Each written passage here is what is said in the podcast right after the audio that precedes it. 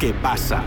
Un programa de opiniones, expertos, enfoques desde el interior, opiniones especiales, temas actuales. Todo esto en el programa ¿Qué pasa? América Latina durante mucho tiempo ha sido considerada la zona de influencia de Estados Unidos y de sus intereses geopolíticos, al punto que es célebre la horripilante frase del patio trasero de Estados Unidos, en referencia a la hegemonía de Washington en la región. Pero durante el 78 periodo de sesiones de la Asamblea General de la ONU, los líderes latinoamericanos han salido a desmarcarse de esa idea falsa de que Estados Unidos domina la región, por lo que han criticado sus políticas injerencistas y las decisiones unilaterales que imponen sanciones económicas contra otras naciones. ¿Esta América Latina se está levantando ante la manipulación estadounidense? Nuestro compañero Cristian Galindo amplía el tema. Así es, Víctor. Ya los distintos líderes latinoamericanos han dado a entender que las políticas injerencistas de Estados Unidos ya no tienen cabida en la actualidad, más si se tiene en cuenta que América Latina está integrándose como bloque regional, que está dirigiendo su mirada al sur global. Ejemplo de esto fue el último discurso del canciller de Nicaragua, Denis Moncada, quien aseguró que se deben acabar las políticas colonialistas e imperialistas en el continente. Pero para el canciller, la ONU ha sido desvirtuada de su verdadero propósito, por lo que se ha vuelto un instrumento de servidumbre que está al servicio de las potencias. Ante esto, Denis Moncada exigió al organismo internacional a que se haga valer el mandato de la Corte Internacional de Justicia de La Haya, que en el año de 1986 sentenció a los Estados Unidos a que asuman los costos de lo que fueron los intentos de golpe de Estado en el país y las acciones para desestabilizar al gobierno nicaragüense. Claramente este tipo de llamamientos por parte del jefe de la Cancillería nicaragüense no son los únicos, debido a que también otros líderes hicieron intervenciones similares. El presidente de Brasil, Luis Ignacio Lula da Silva, en su discurso frente a la ONU mencionó que existe una falta de voluntad política de quienes gobiernan el mundo para superar las desigualdades. Lula mencionó además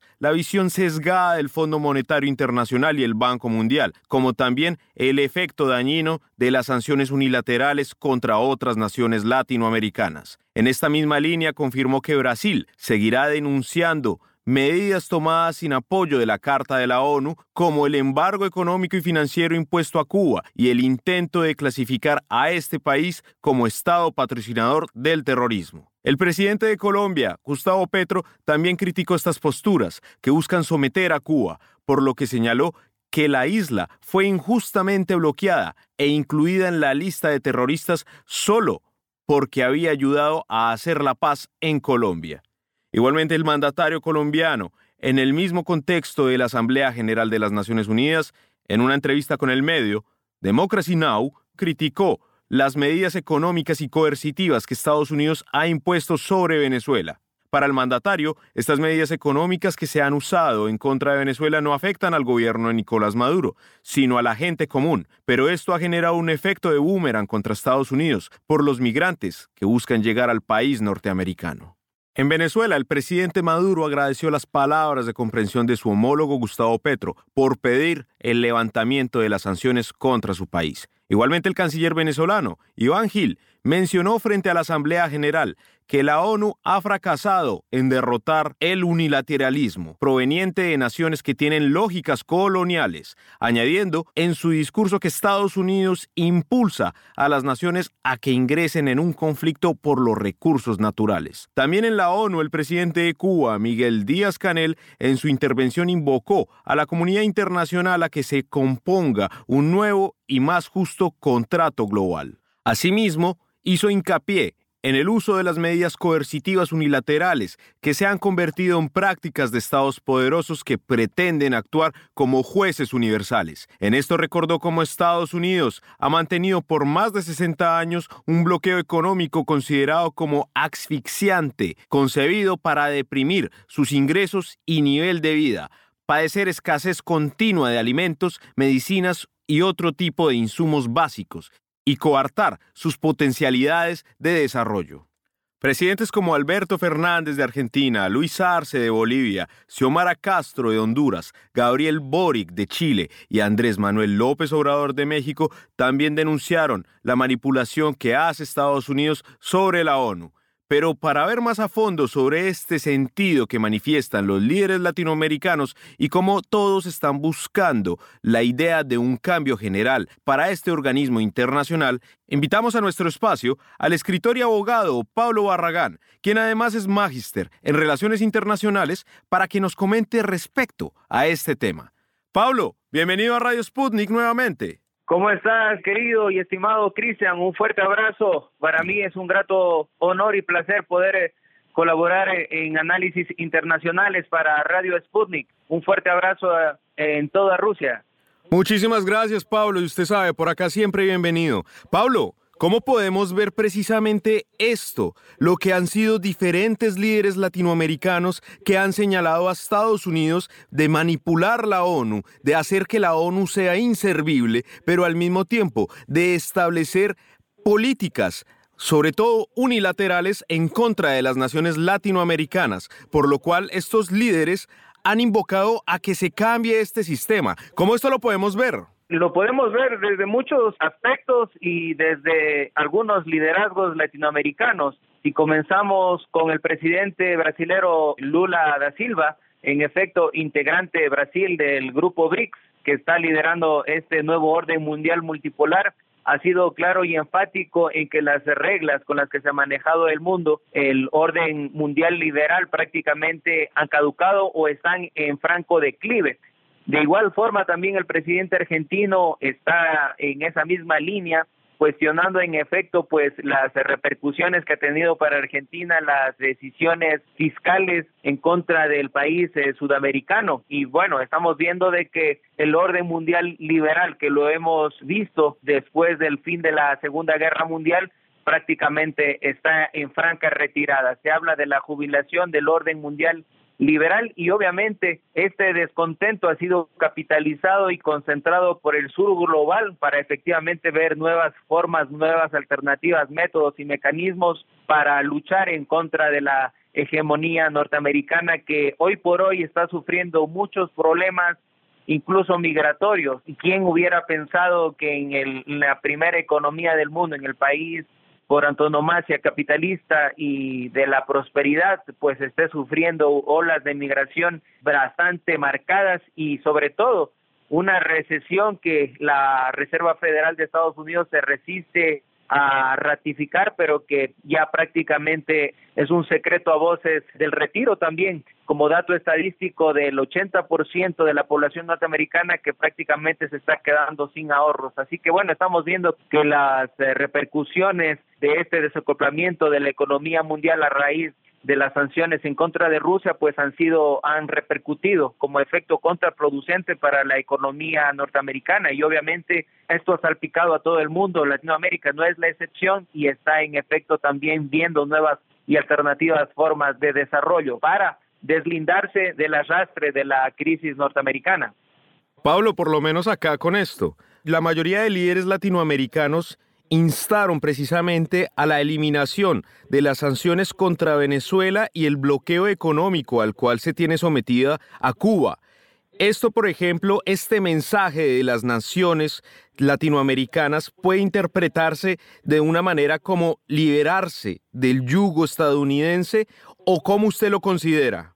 Totalmente de acuerdo, Cristian. En efecto, pues la condena anual en la Asamblea de las Naciones Unidas siempre va con la tónica de que se elimine el embargo ilegal inhumano en contra de Cuba. Esperamos que en efecto pues se pase de la palabra a la acción por parte de las Naciones Unidas porque vemos que cada año se emiten, se redactan declaraciones grandilocuentes, pero efectivamente no se pasa a la acción. Es condenable en efecto pues el embargo a la economía cubana desde la época de John F. Kennedy de Johnson también, el, vicepresidente que le sucedió a John F. Kennedy, así que bueno, es ampliamente ampliamente condenable pues todo tipo de sanciones a países latinoamericanos. Es repudiable cómo esta gran potencia está en efecto manteniendo el hambre y la zozobra en Cuba. De ahí la heroicidad también de su gente que lucha por mantenerse pese a todo ese paquete de sanciones que ya datan de la época de, la década de los 60 del siglo pasado.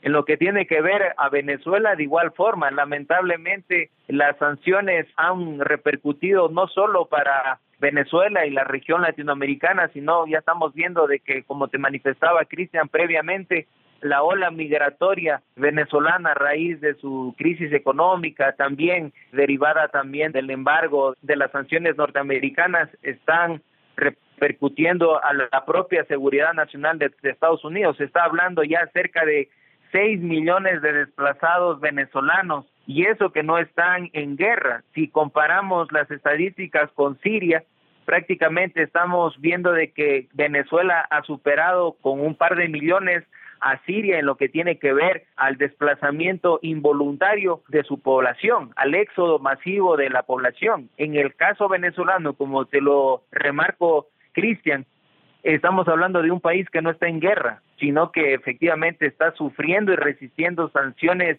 injustas que no han sido dentro del marco del derecho internacional, dentro del marco de las Naciones Unidas, no han sido jamás debatidas. Es decir, ningún país en el mundo, aparte de Estados Unidos, ha autorizado ese paquete de sanciones, tanto como lo mencionas en la pregunta, ni a Venezuela ni a Cuba.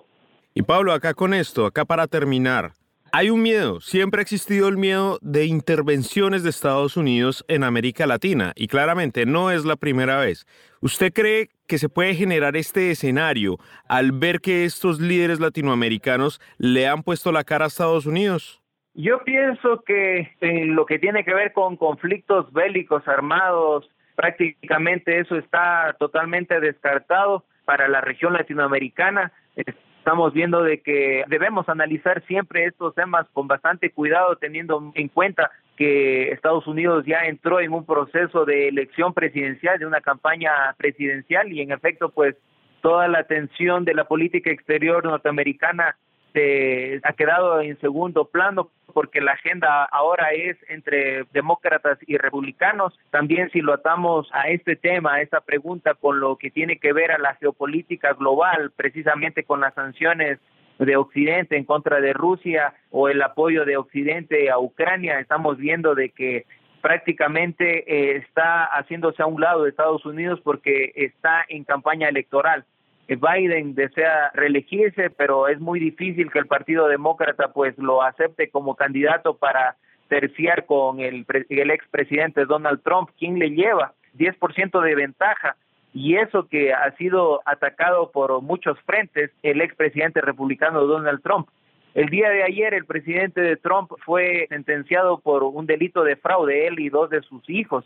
Así que bueno, estamos viendo de que la campaña política en Estados Unidos sea en la campaña política, en efecto, para las presidenciales, se ha judicializado entre los partidos demócrata y, el partido republicano, ya que ambos están peleando para crear más daño al contrincante, al rival. Por parte también del, del Partido Republicano en Estados Unidos, el senador de Santis también ya ha sido enfático en que Ucrania, el ingreso de Ucrania a la OTAN no es de interés de Estados Unidos.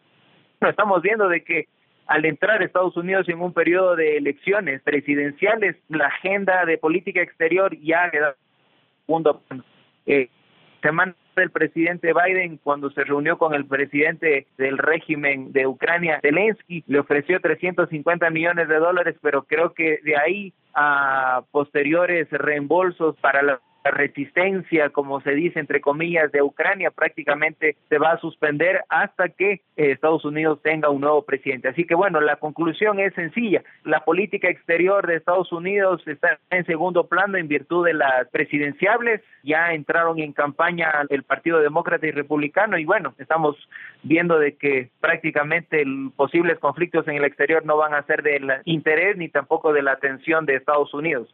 Así es, Pablo, pues en este momento estamos viendo precisamente cómo el mundo está cambiando, cómo los países latinoamericanos están levantando y uniéndose como bloque, pero sobre todo cómo se están desmarcando de esa idea tan grosera de lo que es el patio trasero de Estados Unidos, porque América Latina es mucho más allá. Y América es un continente, no un país. Así que, Pablo, muchísimas gracias por estar acá con nosotros, por permitirnos estos comentarios. Y usted sabe, por acá siempre bienvenido. Muchísimas gracias, Cristian. un fuerte abrazo a toda Rusia. Para mí es un placer y un honor siempre estar al servicio de ustedes, de poder comentar estos temas que nos conciernen y nos preocupan a todos. Y nuevamente, pues, el sentimiento de cariño a toda Rusia.